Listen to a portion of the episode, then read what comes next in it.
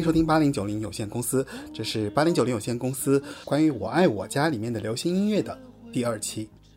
好，我们就往下跳吧。嗯，然后，呃，其实这个《我爱我家》里面还出现了非常多的这个港台歌手啊，比如说什么，呃，苏芮的《跟着感觉走》啊、这个这个就是在就是和平再把它在在台词里面歌歌对歌词里面引进去了，然后包括特别的爱给特别的你，这是伍思凯的歌也在里面。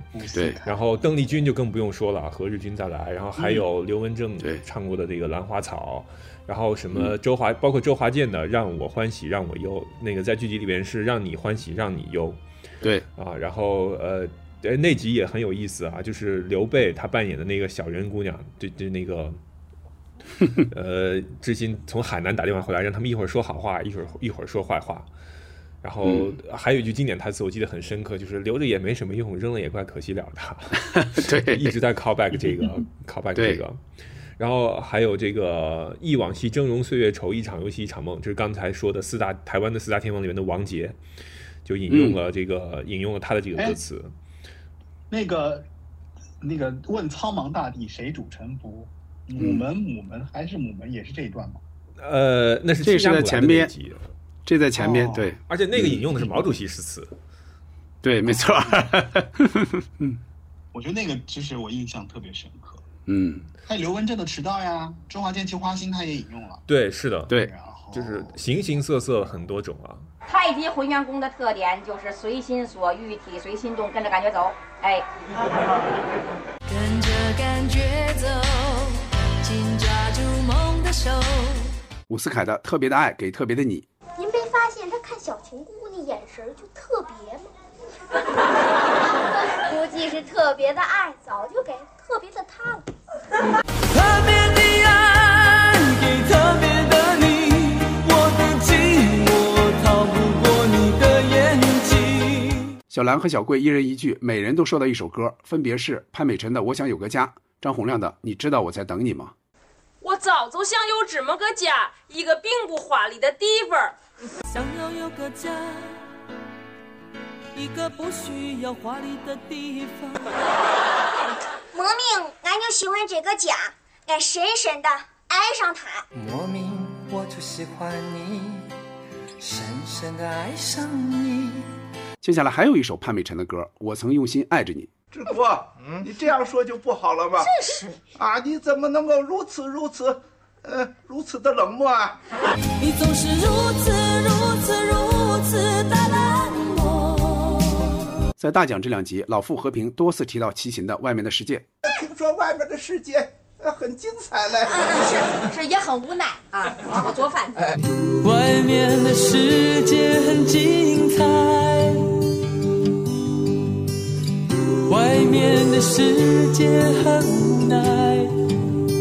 然后呃我，记得对，还有卡拉 OK 里面他们唱那个橄榄树，我记得特别清楚。对对那一集是我觉得也是蛮值得说到的一集，就是卡拉 OK 这个东西，我不知道你们有没有印象，就是嗯，当时随着录像机、影碟机和家庭音响走入了千家万户，然后大家就接上话筒就开始唱。嗯，我其实还挺羡慕的。你说当时他们自己家里就有卡拉 OK，我还得去卡拉 OK 房唱。这个不是的，这个他们家并没有。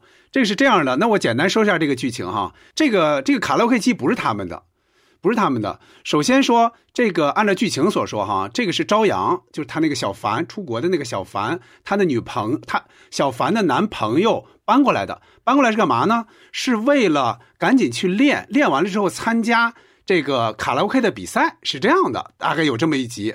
这个这一集怎么说呢？就往再再往说一下背景啊。这集怎么来的呢？如果没有厂家赞助，他们也不会出这么一集。这个其实就是全世界应该也是最早的 VCD 的影碟机，就是出现在咱们国家，就是万燕。万燕影碟机出来了，那一台机器非常贵，他们找到了我爱我家，想请他们来拍一集广告。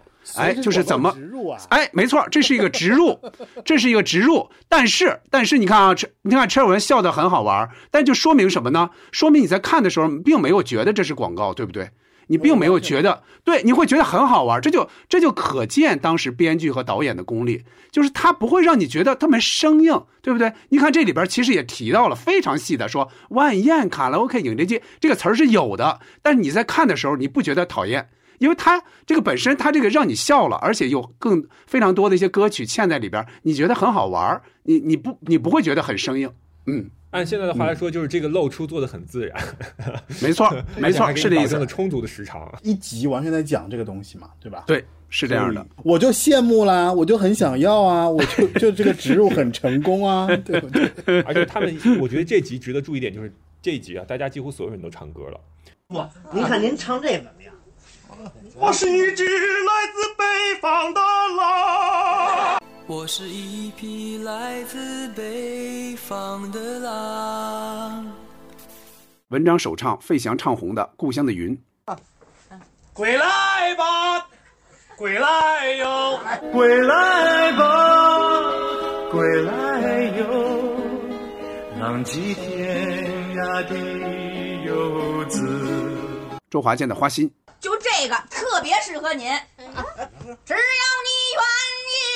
只要你愿意，只要你愿意，只要你愿意，让梦划向你心海。最后，一家人更是接力演唱了三毛作词、齐豫唱红的《橄榄树》。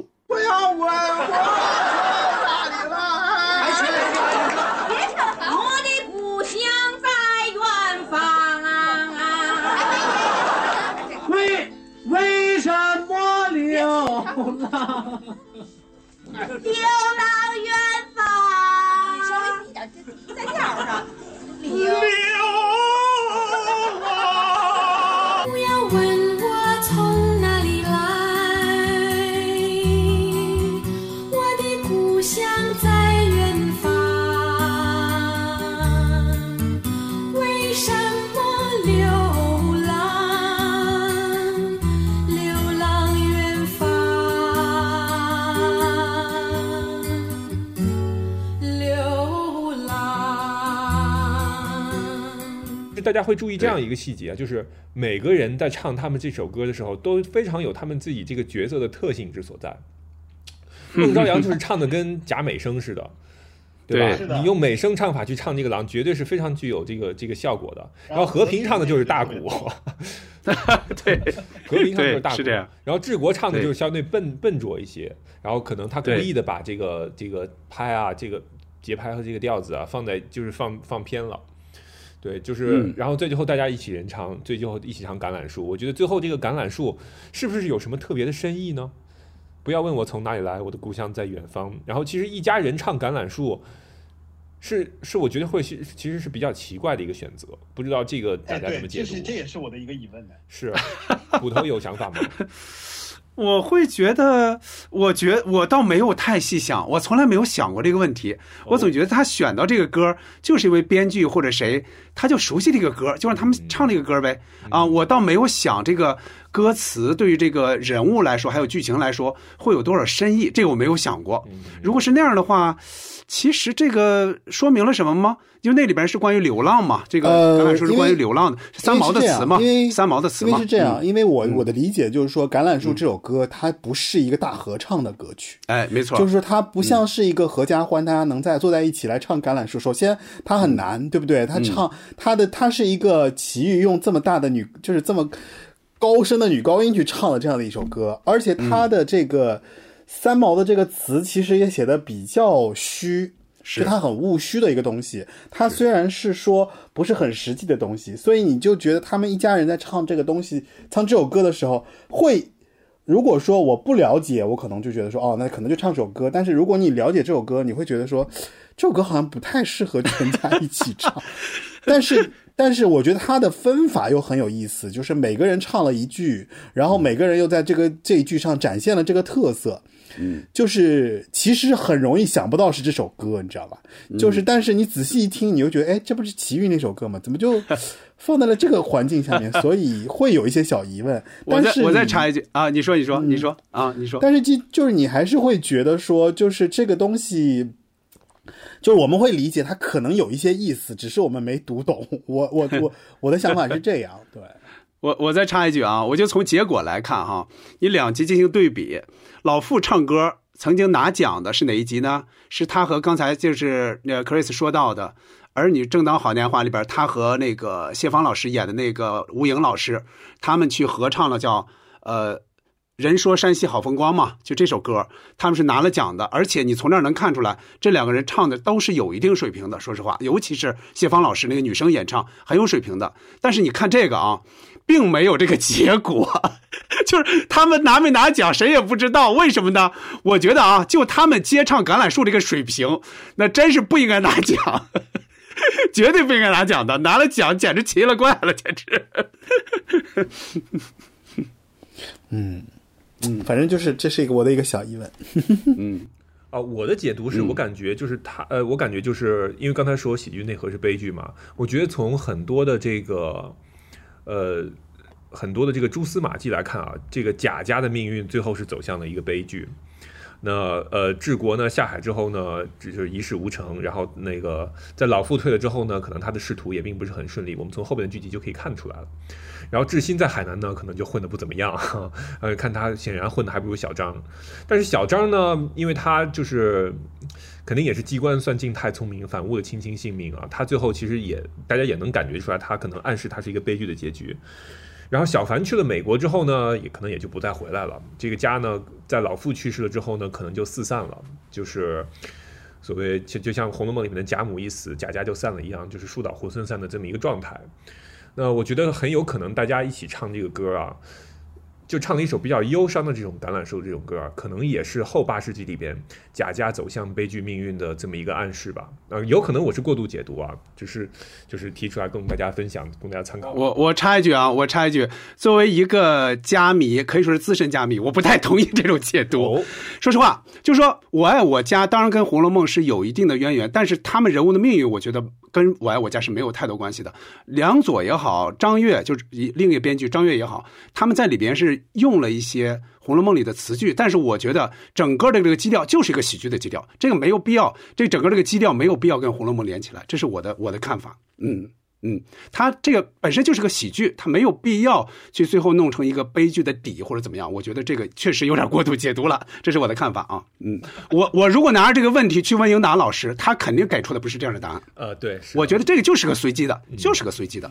呃，是这样的，英壮老师曾经说过，说。我们在写的时候，哈，英壮也是编剧之一嘛，说我们在写的时候没有想到，在二三十年之后，人们会这样仔细去解读，甚至有一些过细的、过度的解读。我们那会儿没有想那么多，如果想那么多的话，这个可能写出来就不是这样。说实话，而且而且现在呈现出来的这个这个剧是有前后矛盾的一些点的呀，是有的呀。如果他们真想的那么细，这些矛盾点就不应该存在。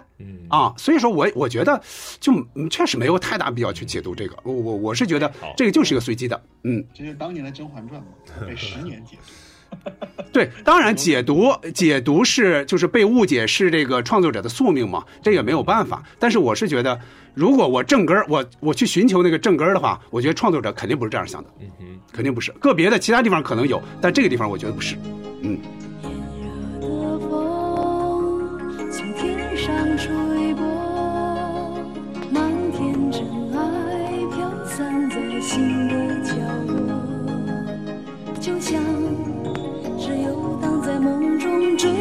沙漠，追逐之中我无处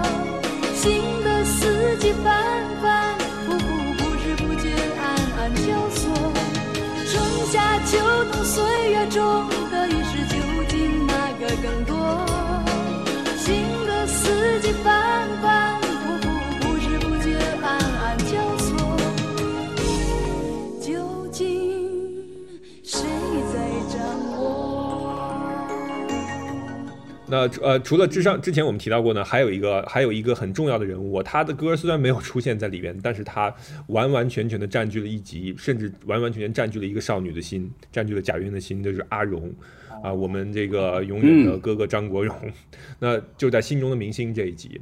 那其实因为我们知道啊，张国荣当时九三九四年他正在那边，他正在拍《霸王别姬》。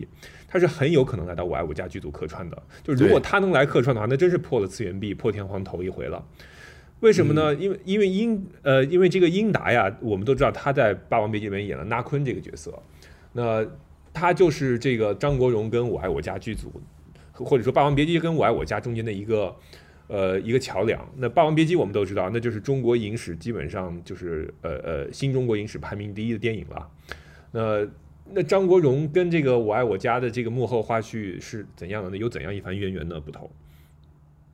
嗯，这个可以稍微展开一点说哈。首先说，就这一集呢，叫《心中的明星》，也是在前四十集的其中的一集。这个是以圆圆作为主角出现的，因为以小孩作为主角出现的这个剧集，在我爱我家里其实也不多。这是其中一集，他最仰慕的一个歌星或者说偶像就是张国荣。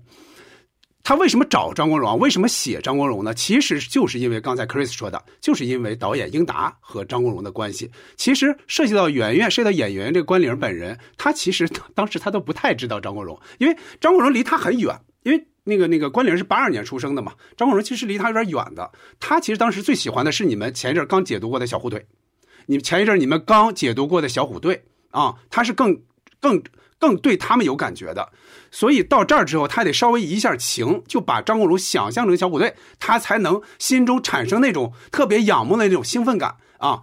再接着说，刚才 Chris 提到那个问题哈，最早的时候啊，这个英达是跟张国荣说好了，说哪天哪天我们拍，到时候你来。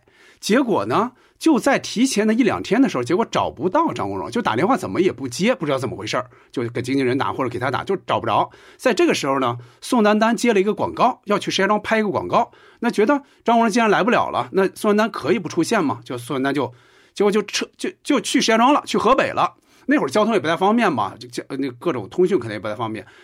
哪怕又找到了张国荣，叫他回来，可能也没那么方便。结果就在那两天。这个英达就说：“那这个这个我再找找去吧，再再找找他，因为他听说是有那么一个叫英皇杯的那么一个比赛在保利大厦，他当天晚上溜溜达达他就去去了，结果发现张国荣作为评委之一，还真就在现场。真就在现场，他觉得特别奇怪，他就问张国荣：“哎，说明天拍戏你行不行？”张国荣说：“行啊，可以啊。”结果现在你再让孙丹丹临时赶回来，应该是赶不回来了。反正大概他们的说法是这样的啊。你你现在想，可能有些细节是值值得去推敲的，但是现在来看，反正事实上就是这样。张国荣说：“那那英达就说，那你后天行不行？因为后天你那个那个宋丹丹就能回来嘛。”结果这张国荣就说：“后天我就撤了。”所以这种情况下，就对档期没有接上，这样就产生了这样一个最后的这样一个结果，那就他就最后就没有出现，只能用第二个方案，那就是请另外一个演员来扮演他的经纪人来到现场，然后说请他到那个哪哪哪跟张国荣见面啊、吃饭啊、合影啊，就只能是这样的一个一个处理了。但是现在想哈，其实我自己也觉得是很惋惜。你就比如说，哪怕哪怕哈，比如这个这个宋丹丹不在，那你其他人能不能在，让这个张国荣在现场，哪怕出现一个面儿，就露一个面儿，就像宋这，比方就像那个赵忠祥那样，就出现一下，说个大家好，大家好，结束，这个其实就非常可以了。再有一个最不济最不济的，你安排关凌跟张国荣合一个影行不行？对不对？这俩人合一张影，然后最后就是一个镜头往前推推推推到那个那个那个谁，这个圆圆的床头有一张他和张国荣的合照。那你说这个效果是不是比现在要好得多？对不对？但并没有，并没有。咱们现在也不能去苛责哈，就说为什么当时没有做这些努力。但是事实上，那反正就是这样一个结局了。如果张国荣真的去出现在这个里面，那那这个剧就更加的神了，对不对？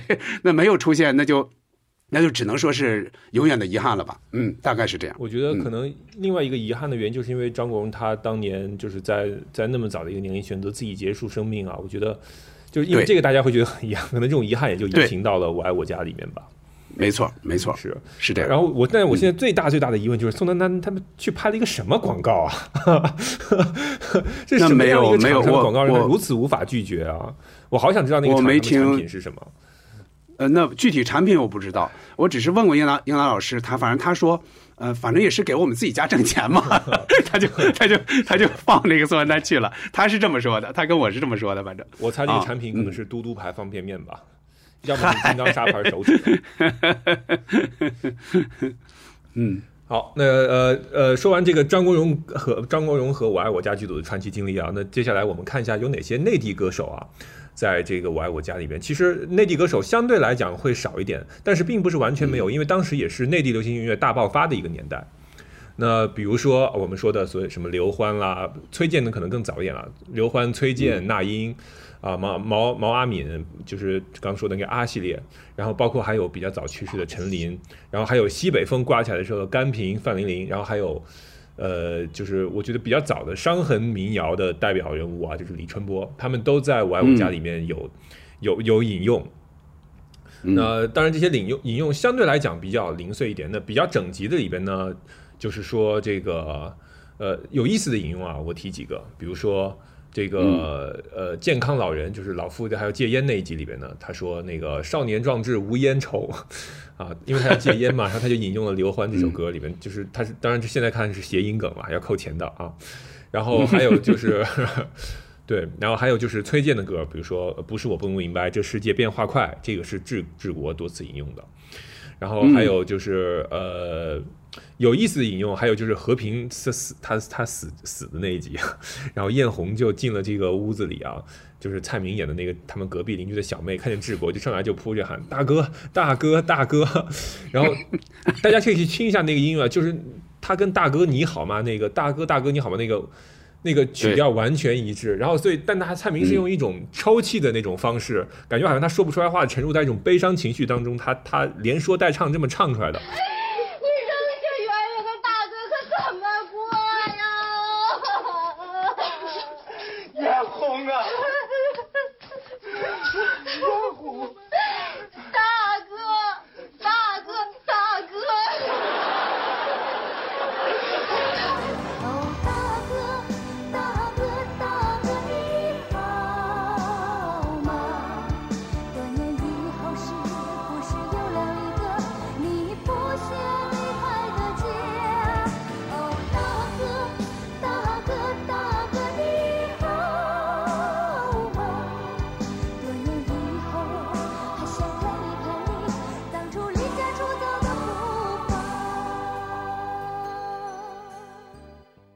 我觉得这个是在表演层面上面非常高级的一个。一个一个一个案例啊，就是说它能够让歌曲情绪，然后歌词完全的融入到当时的那个情景里面，这是，但是这样的东西在我爱这种表演，在我爱我家里边简直俯首皆是。那，这也是为什么，就是说我们光听音频感觉不出来，我爱我家里面表演有这么精彩。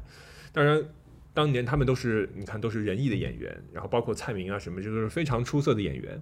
像这种出色的表演，为什么说在后来的各种戏里边再难找了呢？因为你凑不齐到这些人了。啊，还有一个非常值得说的就是《村里有姑娘叫小芳》这一集，呃，呃我们请捕头再介绍一下这一集好了。嗯，这一集呢，其实听这个歌名就能听出来啊，这个其实就是当时九三年、九四年，可以说当时几乎是唱遍大街小巷。因为我那会儿就就能想起来，我那会儿，比方说在我们老家哈，从一头走到一头，就那个街上，你就永远能听到，不管是一些这个店里边，还是卖磁带那些摊儿上，那些店里边都在放这首歌，都是李李春波的这首歌，确实是太火太火了。这个讲的是什么啊？他这个歌，首先他讲的是知青的事儿嘛，就是一个知青，大概在十年之后、十几年之后，他回忆当时在在下乡的时候那个那个当时的一段感情经历嘛。其实是歌是这么反映的。这个剧本身就这两集，《村里有个姑娘叫小芳》这两集说的其实也是这个事儿，说的就是这个治国和和平。当时他们在下乡在插队的时候。他们遇到的一些情况，其实主要肯定主要是治国嘛，治国就遇到了这个这个这个，对方清卓老师演的这个小芳，大概就这么一个事儿。他呢，当时等于和治国有一些感情，后来呢，可能日子过不下去了，就想这个让这个这个这么一个儿子吧，他的一个儿子，让这个谁让这个治国给认下。其实并不是，因为只有这个女的知道，其实他并不是治国的儿子，但是他愿意让他认下，就有这么一个事儿。最后这俩人当然是和解了。这里边哈。这里面当然最主要的歌词，那就是用到了这首歌的歌词嘛。然后这个崔秀芳，就这个小芳啊，在里边他还唱了一句，他说：“村里有姑娘叫小芳，长得美丽又善良。”他跟那个谁，跟那个保姆小慧说的时候，他是唱出来的。然后小慧就说：“啊，小芳就长你这模样吗？”那意思是这首歌我们确实都听过，但是谁知道这唱的是你呀，对吧？然后接着他还跟那个圆圆又回忆往事的时候，他说：“就在。”就在那个你你你爹你爹这个呃回城前的那个晚上，俺们来到了小河旁，从来没流过的泪水顺着小河沟淌。你看他不是他那个那个方兴卓不也东北人嘛？他这里边他把这个词还稍微改了一下，那边是小河嘛，他改成小河沟啊。这个其实都是基本上是当时的一些歌词的这些全部的内容。当时知青话题是一个在七十年代末。又到了九十年代初，其实当时一个很明显的那么一个话题，就最早的时候，在七十年代末出现，那就是伤痕文学啊这种情况出现嘛。后来八十年代的什么年轮啊，像梁晓声写了一大部分这些哈。到了九十年代又有孽债，又有什么的。其实你看啊，李春波在写这首歌的时候，其实这个也并不是李春波的事，因为他的年龄并够不上。他写的应该是他他哥哥还是谁的事儿？就比他再年长几岁的人，他们经历的一些事情。李春波应该是没有经历过这个事情的。但是就是因为他 他这首歌太吃香了，到第二张专辑他又写了什么什么知识青年呀、胡儿嘿呦啊这些，就把这些又写进去了。可见那会儿人们是在十几年之后对过去的岁月的一个回望，在当时确实有那么一个怀旧的那么一个。一个情怀，那么一个潮流在里边，当然是那样的。嗯，呃，其实我觉得这首歌它为什么单独拿出来这一集说呢？就是其实这一集的，我觉得它的虽然前面都是喜剧啊，但它的最后的结尾还是蛮让人唏嘘的。就是最后他小芳终于承认，确实这个孩子不是治国当年跟他生的。然后，但是他们还是很好的送走了小芳和他那个 应该是吕小品傻儿子。对对，吕小品演的那个那个那个儿子，就是。就是它非常深刻的反映出我们如何看待那个充满伤痕和浩劫的那十年，然后包括说那十年最后给人们留下的这些结果，我们应该怎么样回望，怎么去承受，怎么去对待？呃，是我觉得小的时候肯定是没看懂啊，就觉得哎，这个什么一个一个方清卓那会儿是扮丑嘛，又又丑，然后带了一个傻儿子这儿来闹啊闹，就小的时候是当一个闹剧看的。但是现在我再来看的时候，我就觉得哎呀，真是感慨万千啊，就是。我们如何才能？我们真的，一一个是，如果我们如何避免这样的时代性的悲剧再发生？再一个就是，当这些事情发生的时候，我们每个人应该如何去承受？我觉得这其实是非常沉重的一集。然后，我爱我家现在用一种喜剧的方式去展现当年的这些事情，我觉得现在可能很难过审，就是没有办法再去拍这种东西了，甚至可能很难接受用喜剧的方法再去说这样的事情了。那从此我也想到说，可能《我爱我家》里面的很多东西，今天来看都很难再 很难再过审再播出了。那大家可能只能在一个互联网的这个语境下去探讨，甚至说他对于一些东西的一些调侃啊，在当年其实也就引起了一些争议。然后，如果说这个戏放在今天在首播，不知道大家会怎么讨论中间具有如此大历史性的争议性的话题，很难想象了已经。嗯，是这样，是这样。因为首先说那个时代，你看九九三年左右，它离咱刚才说的那十年非常的时期其实是不太远的。但是你现在来看，那就离着非常非常远了。现在年轻人可能真的去不不太了解那那个年代的事情，而且也不太感兴趣了。但那会儿的话，你像他离梁左、离英达。那你老父就更不用说了，对吧？就离这些人的这个生活还是不远，他们就曾经经历过那个年代，是这样的。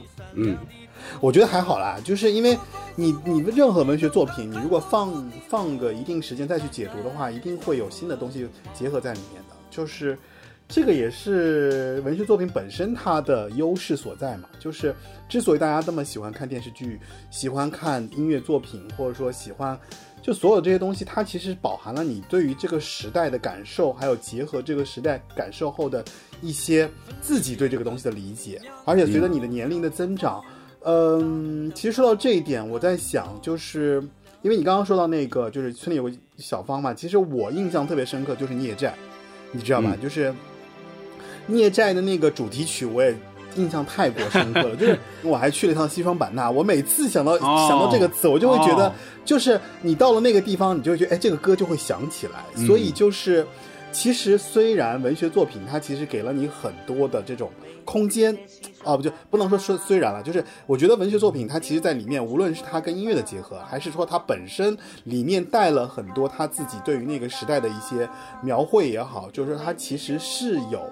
那个本来就是给了你很多空间的，这个空间，而且根据你在你人生中你不同的时间段去结合的时候，它又会结出更多的新的这种分泌的这个这个思考的意义。我觉得这种是对你最大的一个怎么说就帮助吧。以及就是我现在想来，就是说包括我们今天要做这期节目，因为其实前面我们说的比较，我们我们聊的比较嗨哈，就是其实聊的嗨的过程中，我在想就是说。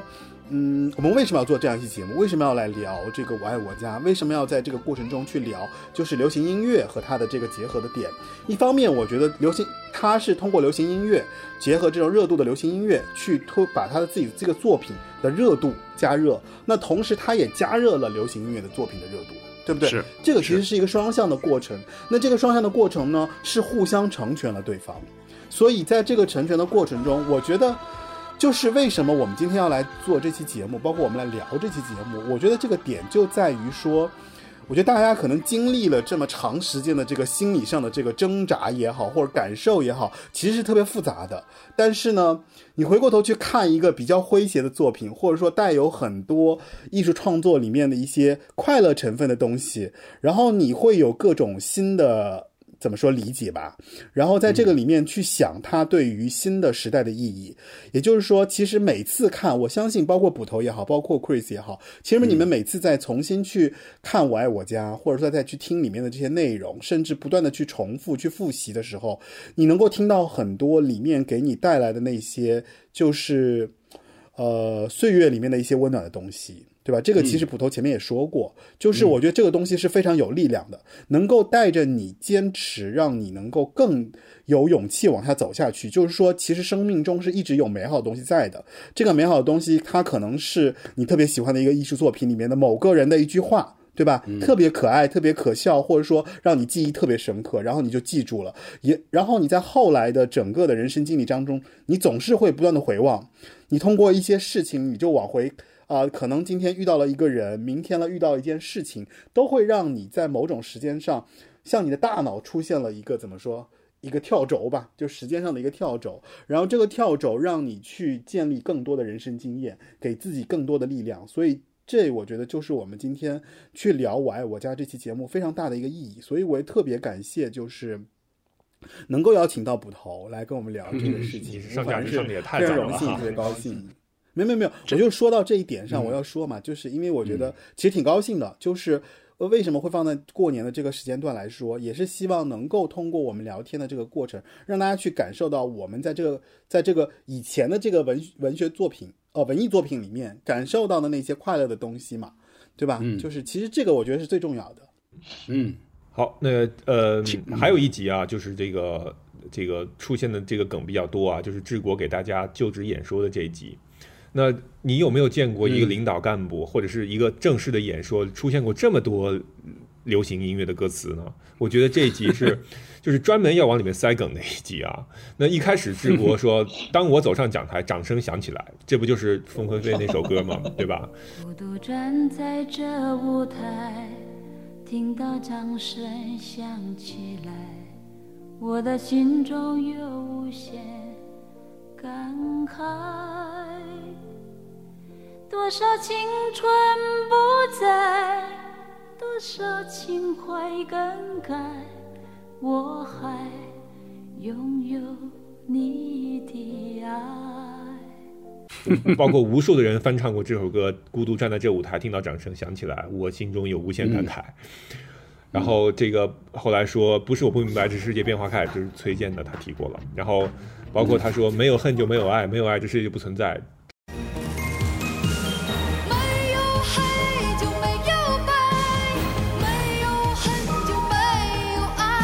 这这歌词儿就是当年那英唱的《爱你没商量》的这个主题曲。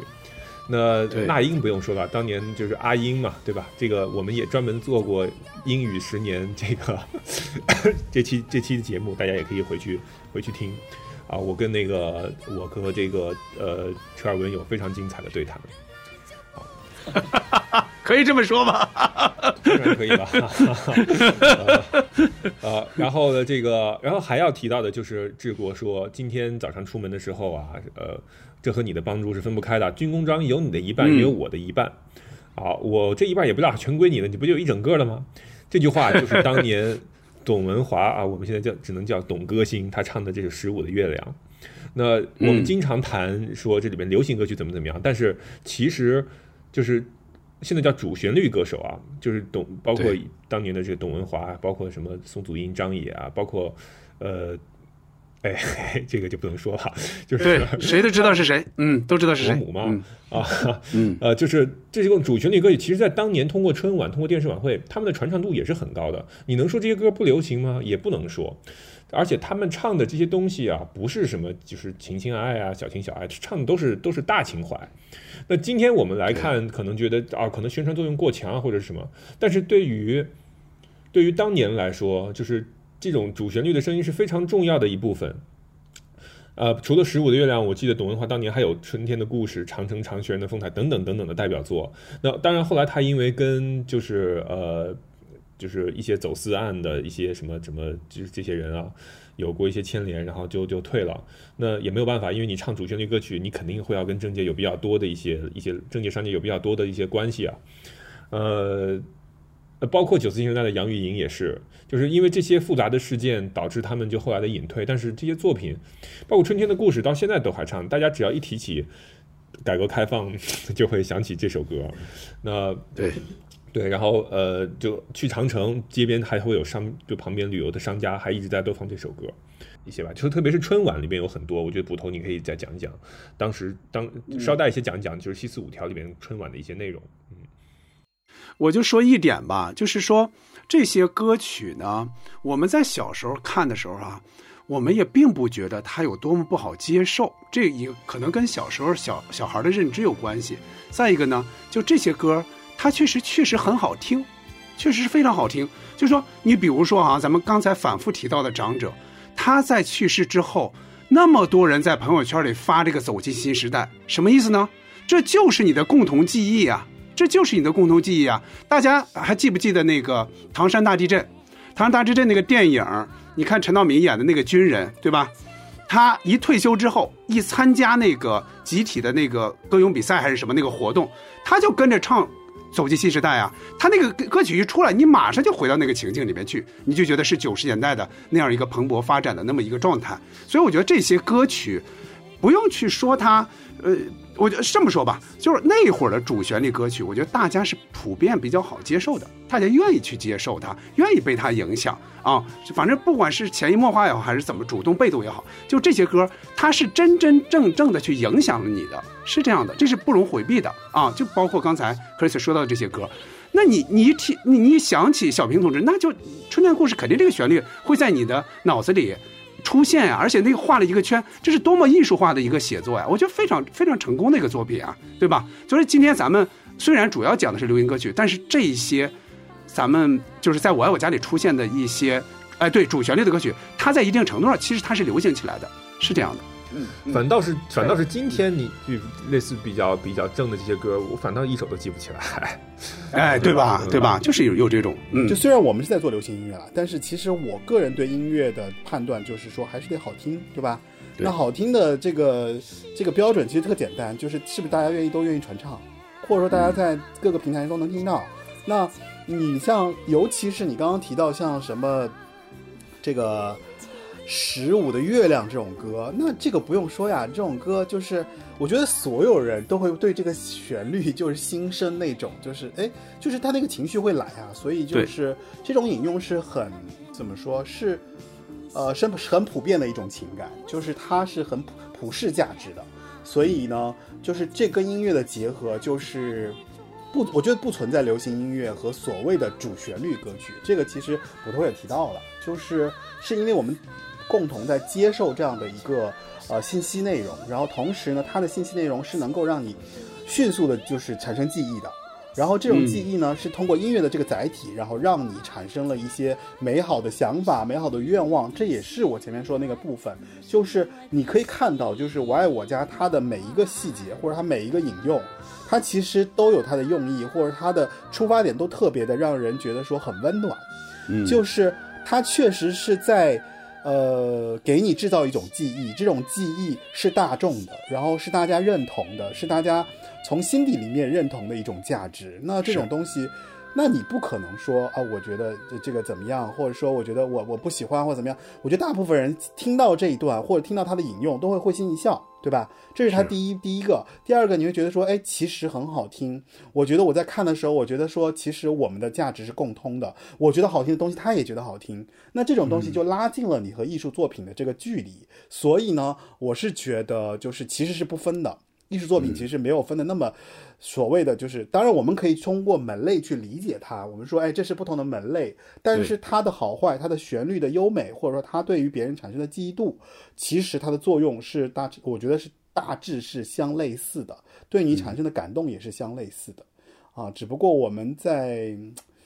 呃，可能个人会有一些喜好的分别，我觉得就是大体上，我觉得都是能感受得到的，所以这是我觉得，嗯，它里面的一些一些一些感受吧。嗯，好，呃，那接下来啊，志国就接着说了啊，他他自己引用了这么多的歌词儿，他是吗 对，贾志国哈，就是他自己引用了这么多的歌词儿，他说现在很多歌词儿不合理。有一首歌说这张旧船票能否登上你的客船，然后还吐槽说船票已经是旧的过期的，怎么能上船呢？上船后还要补票，不然就要被罚。他吐槽的是什么呢？吐槽就是当年大火的毛宁演唱的这个《涛声依旧》这首歌。其实这个歌词儿啊，是根据唐朝的那首《枫桥夜泊》那首诗改的啊。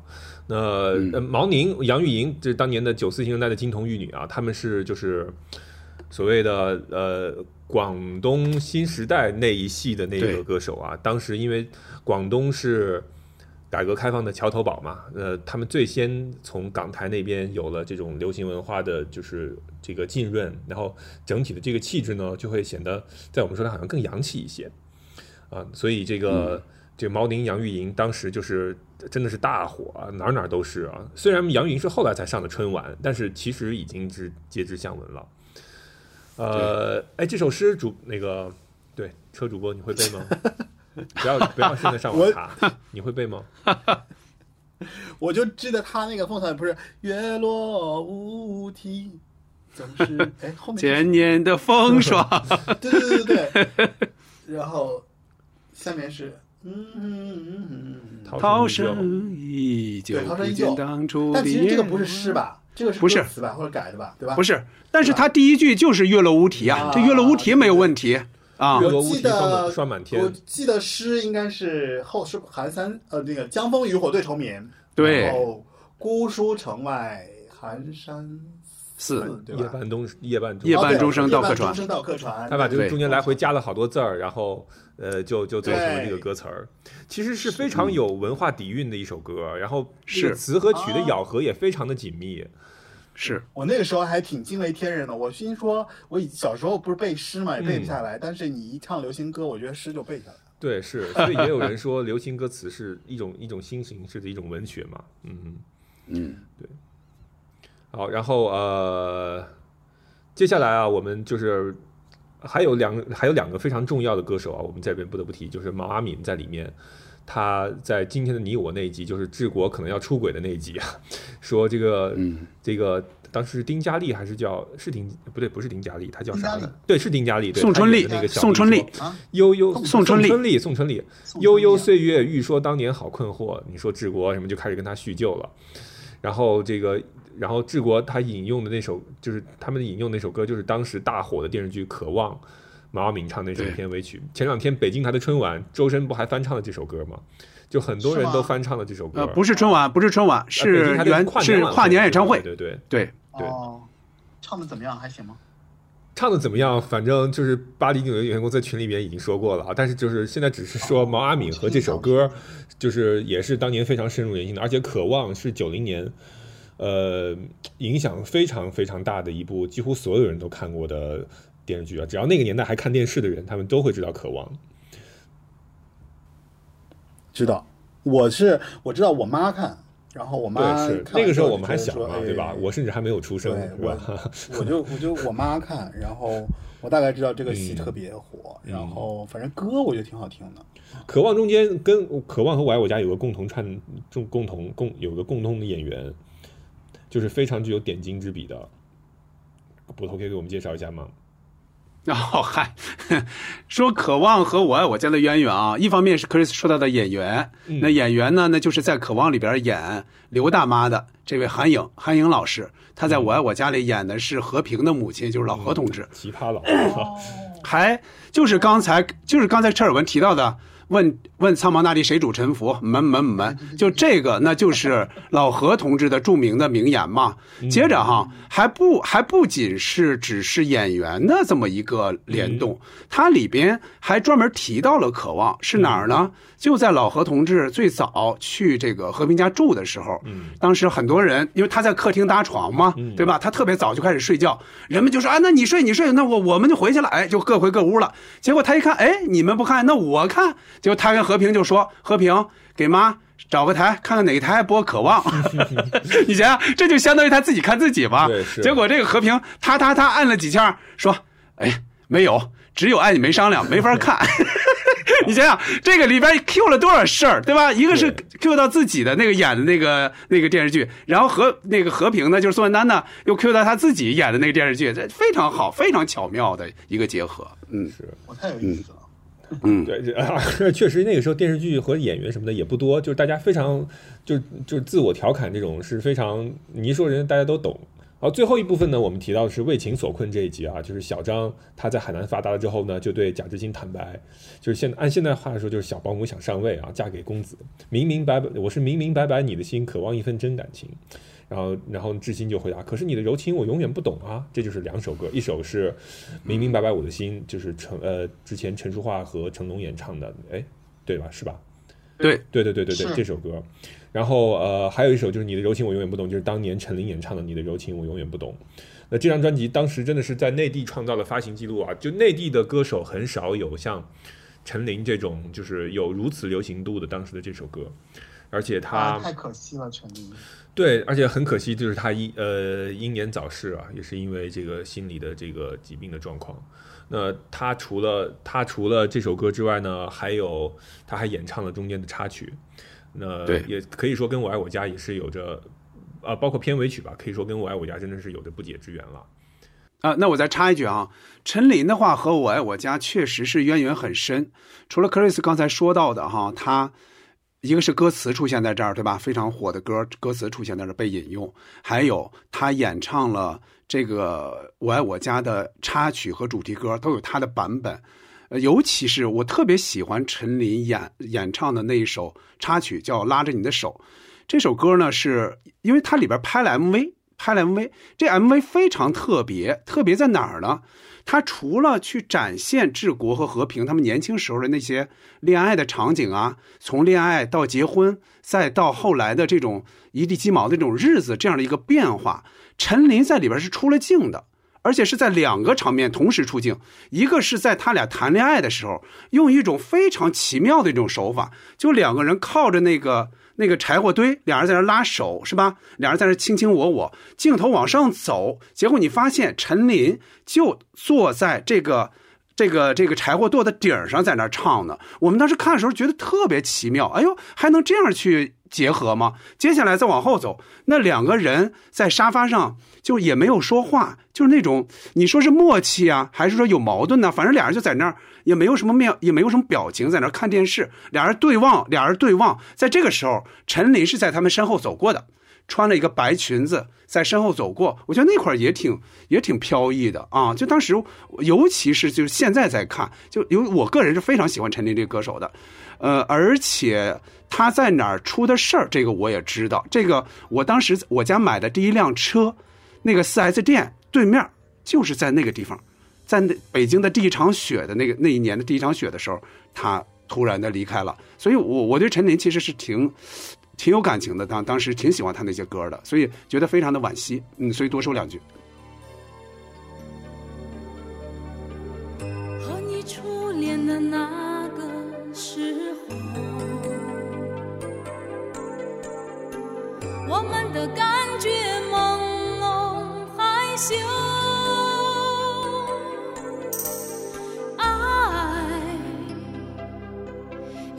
一句句说个没够，拉着你的手，没有心思看心动。不知过了多少年以后，少年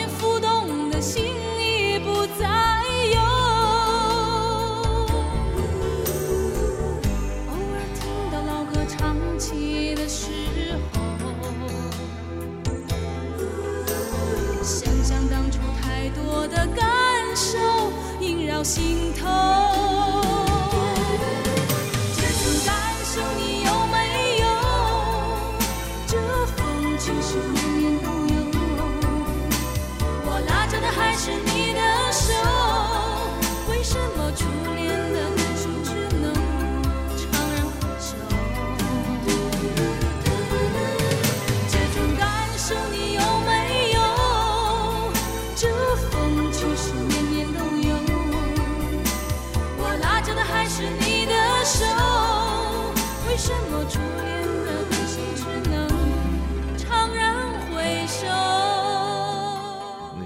八零九年公司日后做一期关于他的这个节目啊，嗯，又催更了。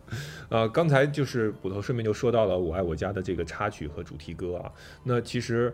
那个我们印象也都非常非常深刻，这些作品真的没有一首不好听，而且风格各异，都是一个音乐家叫关霞他写的曲，然后当然有不同的人去填词，然后有不同的歌就是有不同的那个歌手去唱不同的版本，然后他们就就放在我爱我家的片尾啊、片头啊，呃，放不同的版本。那前四十集和后八十集呢，分别是用了用了四首用了四首不同的这个片头片尾的曲子，然后中间嗯还有一个我爱我歌的环节，就是我爱我家里面的插曲。那这里边陈琳演唱的拉着你的手，然后他还演唱了告诉你我是真的，然后韩磊唱的我不想输，然后英霞唱的喂别吵，然后天气不错心情也不错，这是一个叫杨洋的歌手唱的，里边有一些人的名字我们很耳熟，比如说韩磊。然后主题曲里边有一些人的我们名字也很耳熟，比如说有那英、有戴娆，也有有啊毛阿敏。然后有一些名字呢，他们就随着时间就就淡忘了、淡出了，比如说有张鹏、有红豆，然后还有一些人我们可能从头到尾就不知道是谁啊，比如说杨洋、英霞，啊，后来就再没有出现过。这些歌呢，呃，就是网上有歌单，大家可以去听，就非常的好听。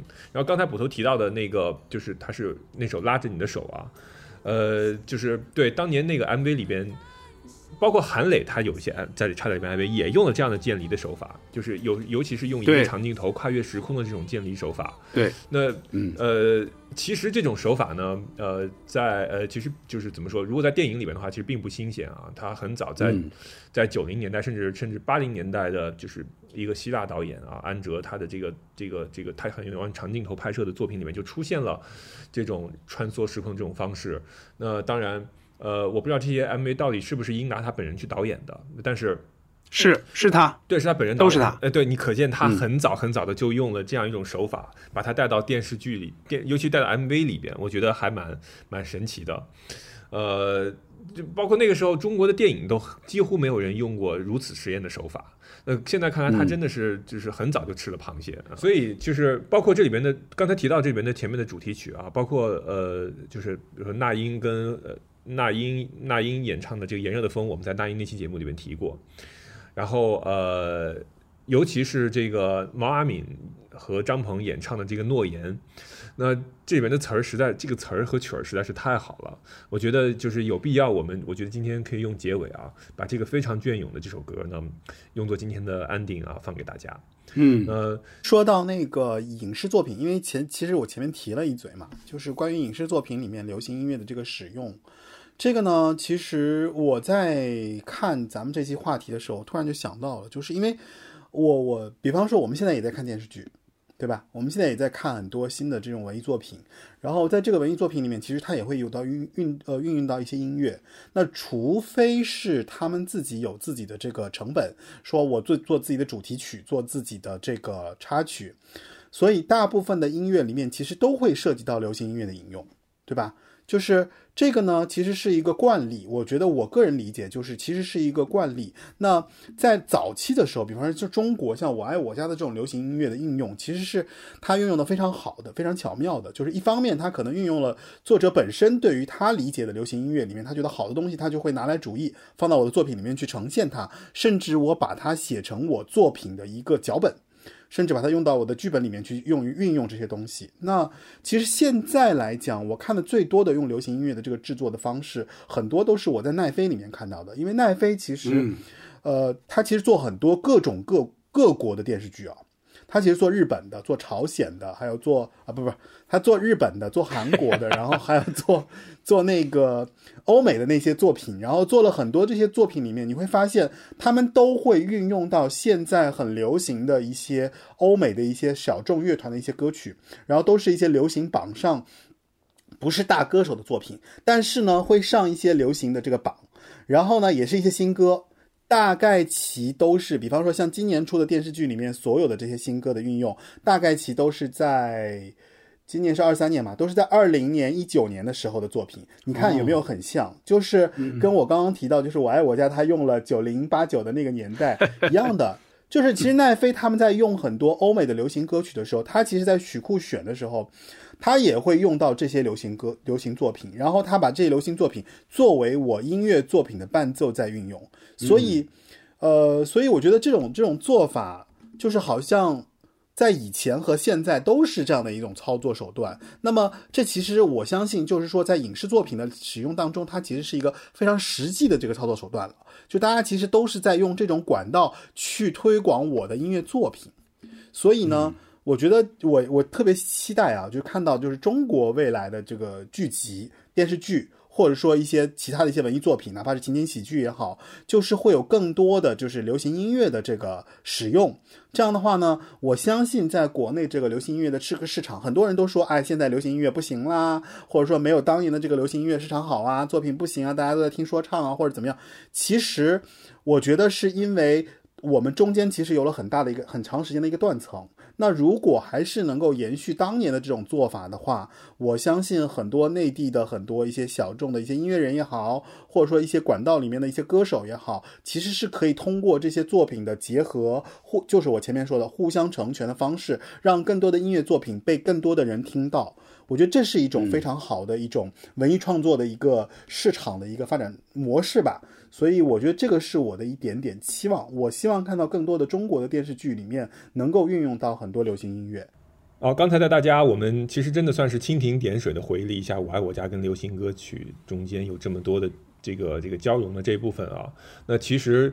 呃，能够深入的东西还有很多很多很多，但是时间所限啊，我们就抛砖引玉，给大家带一个，呃，给大家带个头吧。那个，其实我们每个人对于《我爱我家》和这些流行歌曲的个人回忆还有很多很多。那，呃，特别是包括就是生长的那个八零九零那个年代啊，呃，哎，我们先请那个先请捕头给我们讲一讲吧。就是其实你从个人角度是。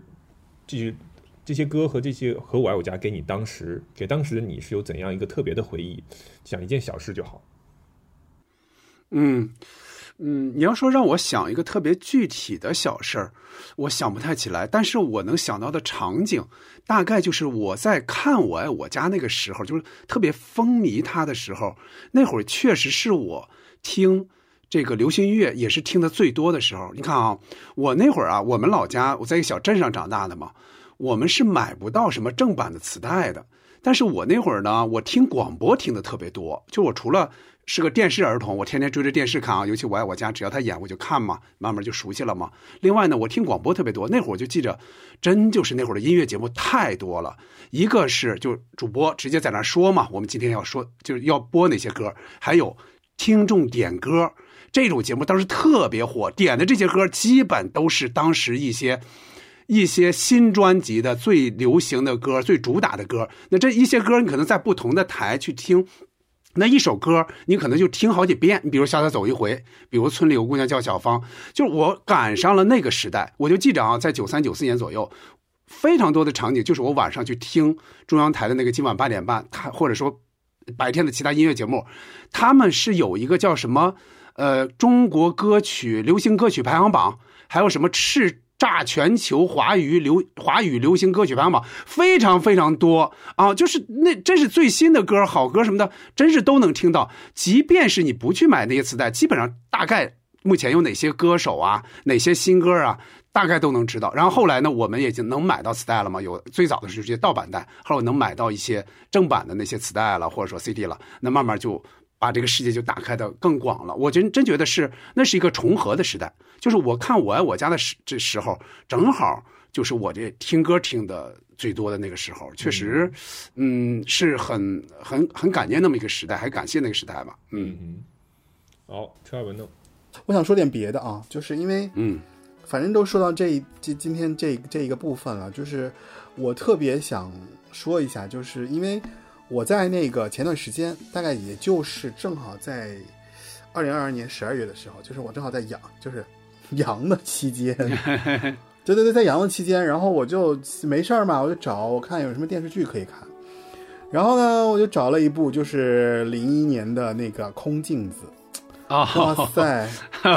就是这这个也正好，你知道吗？就是正好我后来就回去看这个这个西四西四五条那个，他就是你们第一期也是讲我们的第一期，我们的第一期就是聊的这个，没错，嗯，没错，你们讲的是你们讲的就是空镜子，我还我还非常认真的听完了，然后就是说到这一点上，就是说。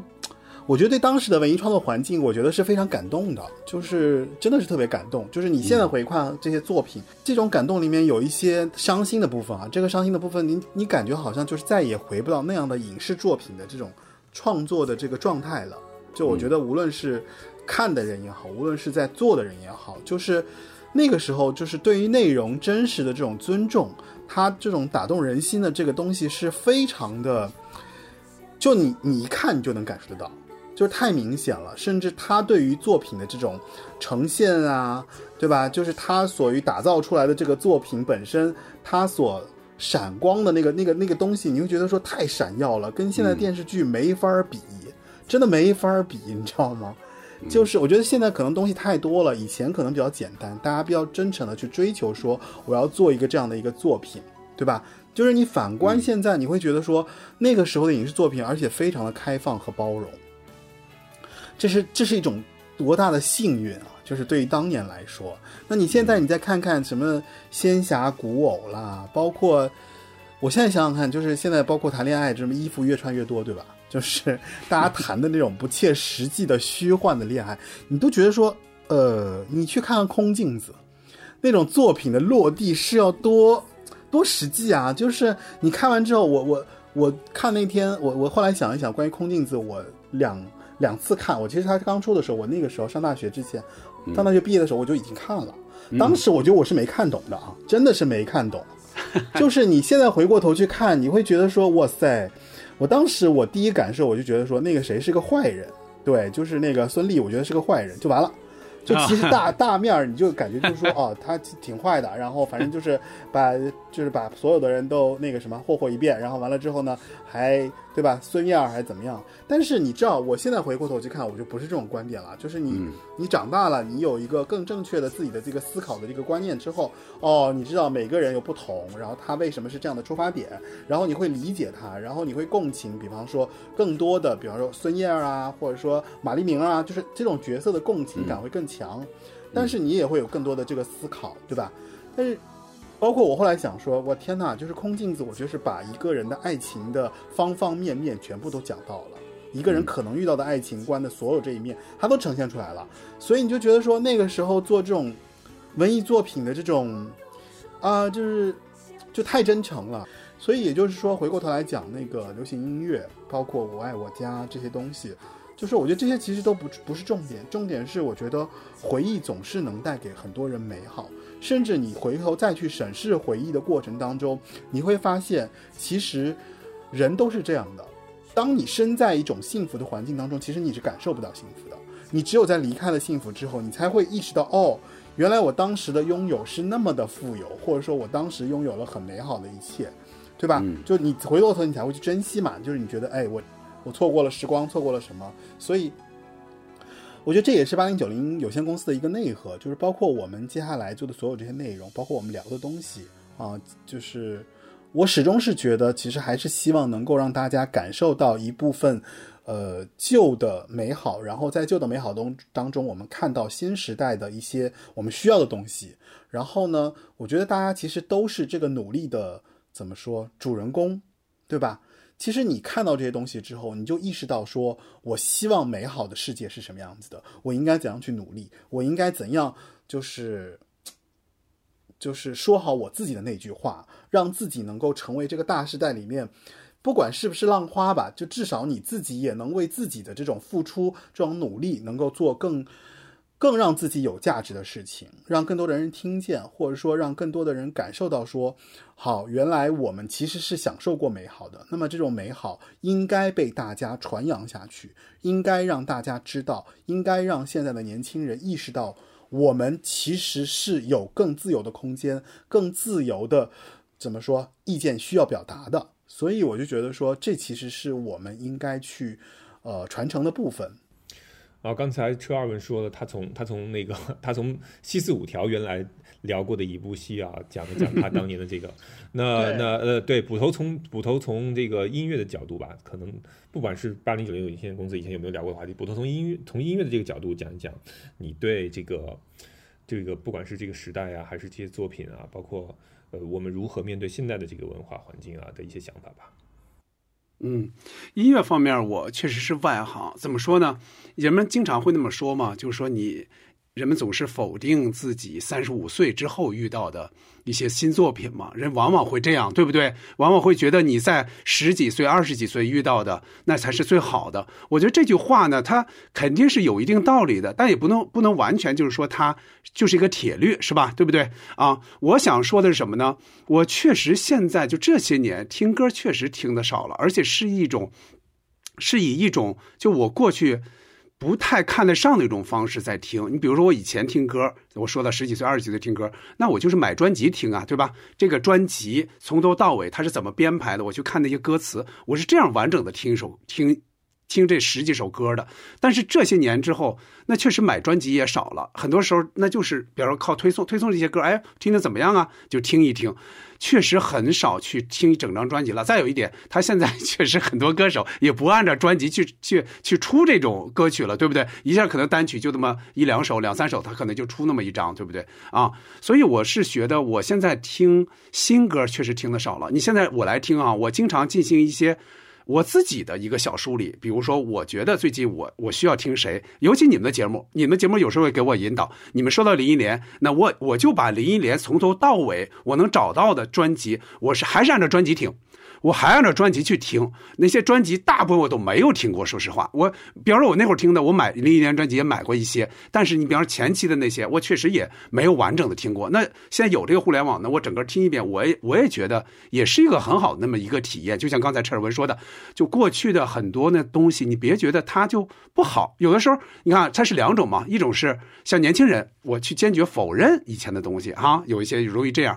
呃，比方说咱们呢，到一定年龄，可能去否认。新的东西，我觉得这个都有点哈厚厚古薄今也好，呃，那个厚今薄古也好，这好像都不太好。这这应该是你去去尝试、去体验的。包括刚才陈尔文说到那个那个情况，说过去的经典的作品很多很多啊，值得年轻人去关注、去体验。但是我在想一点哈。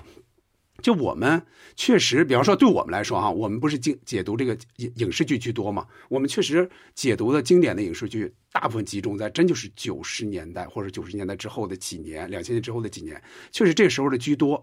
更新的确实我们解读的少。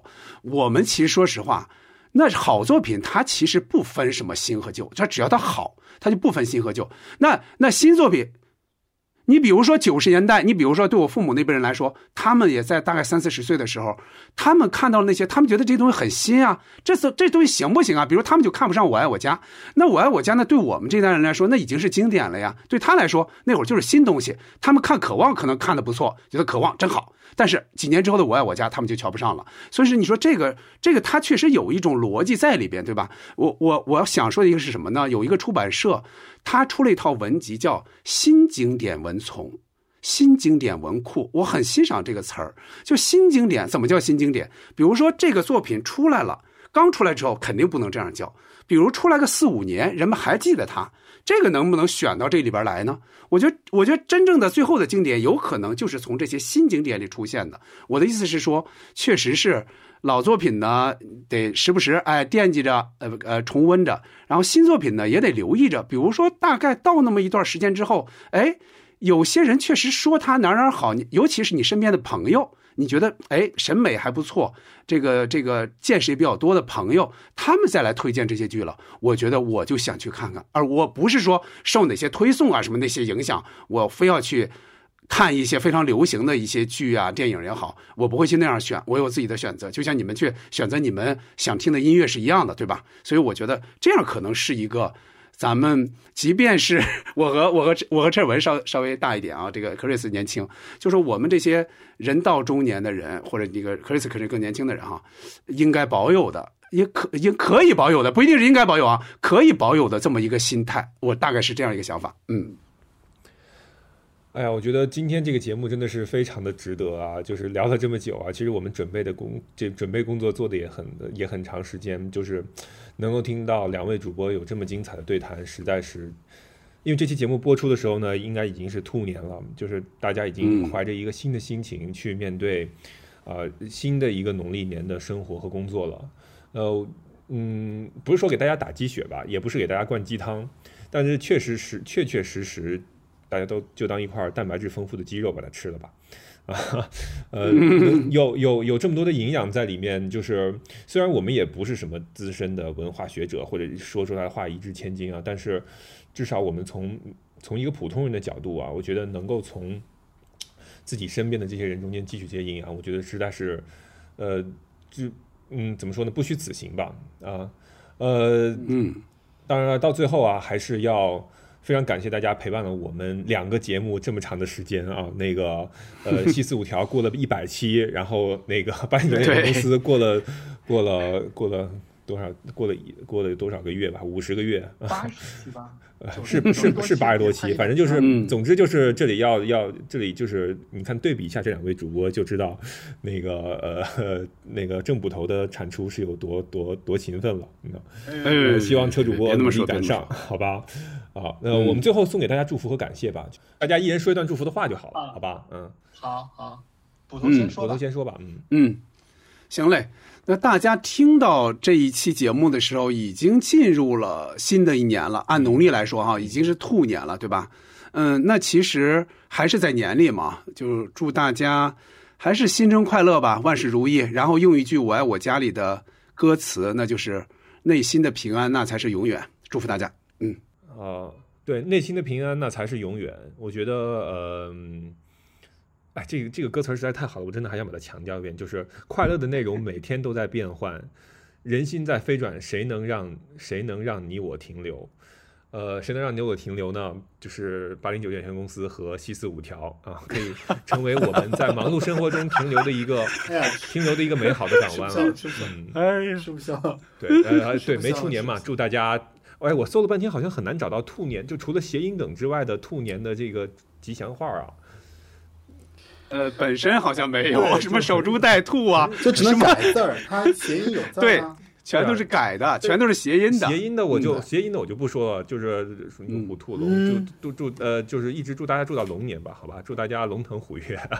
嗨，好来，这最后车主播那个呀，就是就是 too happy too healthy，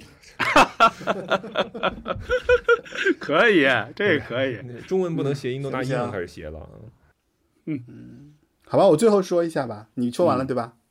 啊，我觉得是这样，就是说，首先今天特别高兴有 Chris，然后还有就是捕头。二零二三年，我跟大我们跟大家来聊一聊一期《我爱我家》，对吧？跟我爱我家相关的流行音乐的这样的一期节目啊。然后我想说的是，就是呃，其实在这个不确定的年代，我觉得可能“我爱我家”这四个字，恰恰是我们能够。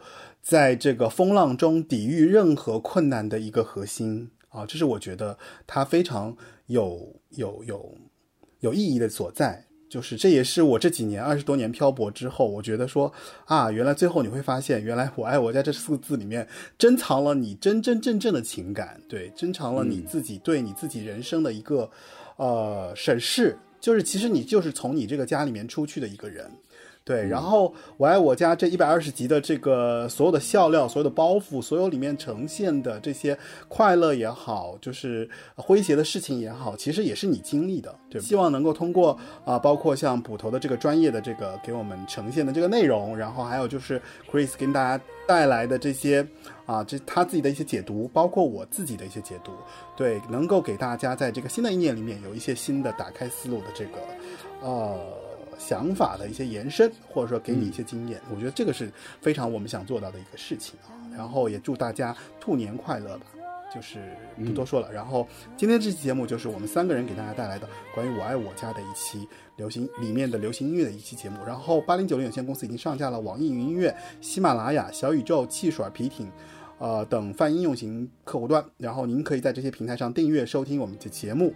呃，然后如果你想加入我们的听众群，可以添加小助手 Frankie 四六幺的呃微信，然后加入微信群。当然也非常呃希望你在那个什么加入西四五条的听众群，添加西四五条。那我顺便那我顺便说一句，我们西四五条的这个听友群怎么加呢？西四五条 fm 也就是西四五条的全拼加 fm 啊反正我们是有台嘛就互相打一打广告对对对对对对对就是就是我们在各自的群里啊就是你可以都加然后我们就成为好朋友然后大家互相聊天然后我们在新的一年里面互大家互相交流互相成长互相提高好吗？好嘞好嘞。就到此为止。好好嘞。拜拜。好再见拜拜。再见。拜拜。拜拜。向天空大声的呼喊，用心的事过了这么多年。当你热情奔发，或是痛苦难言，谁的诺言会真的实现在你身边？浪漫的诺言，快乐的内容每天都在变化，人心在飞转，谁能让你我停留？当相逢成为再见。再见成为遥远的思念，内心的平安，那才是永远。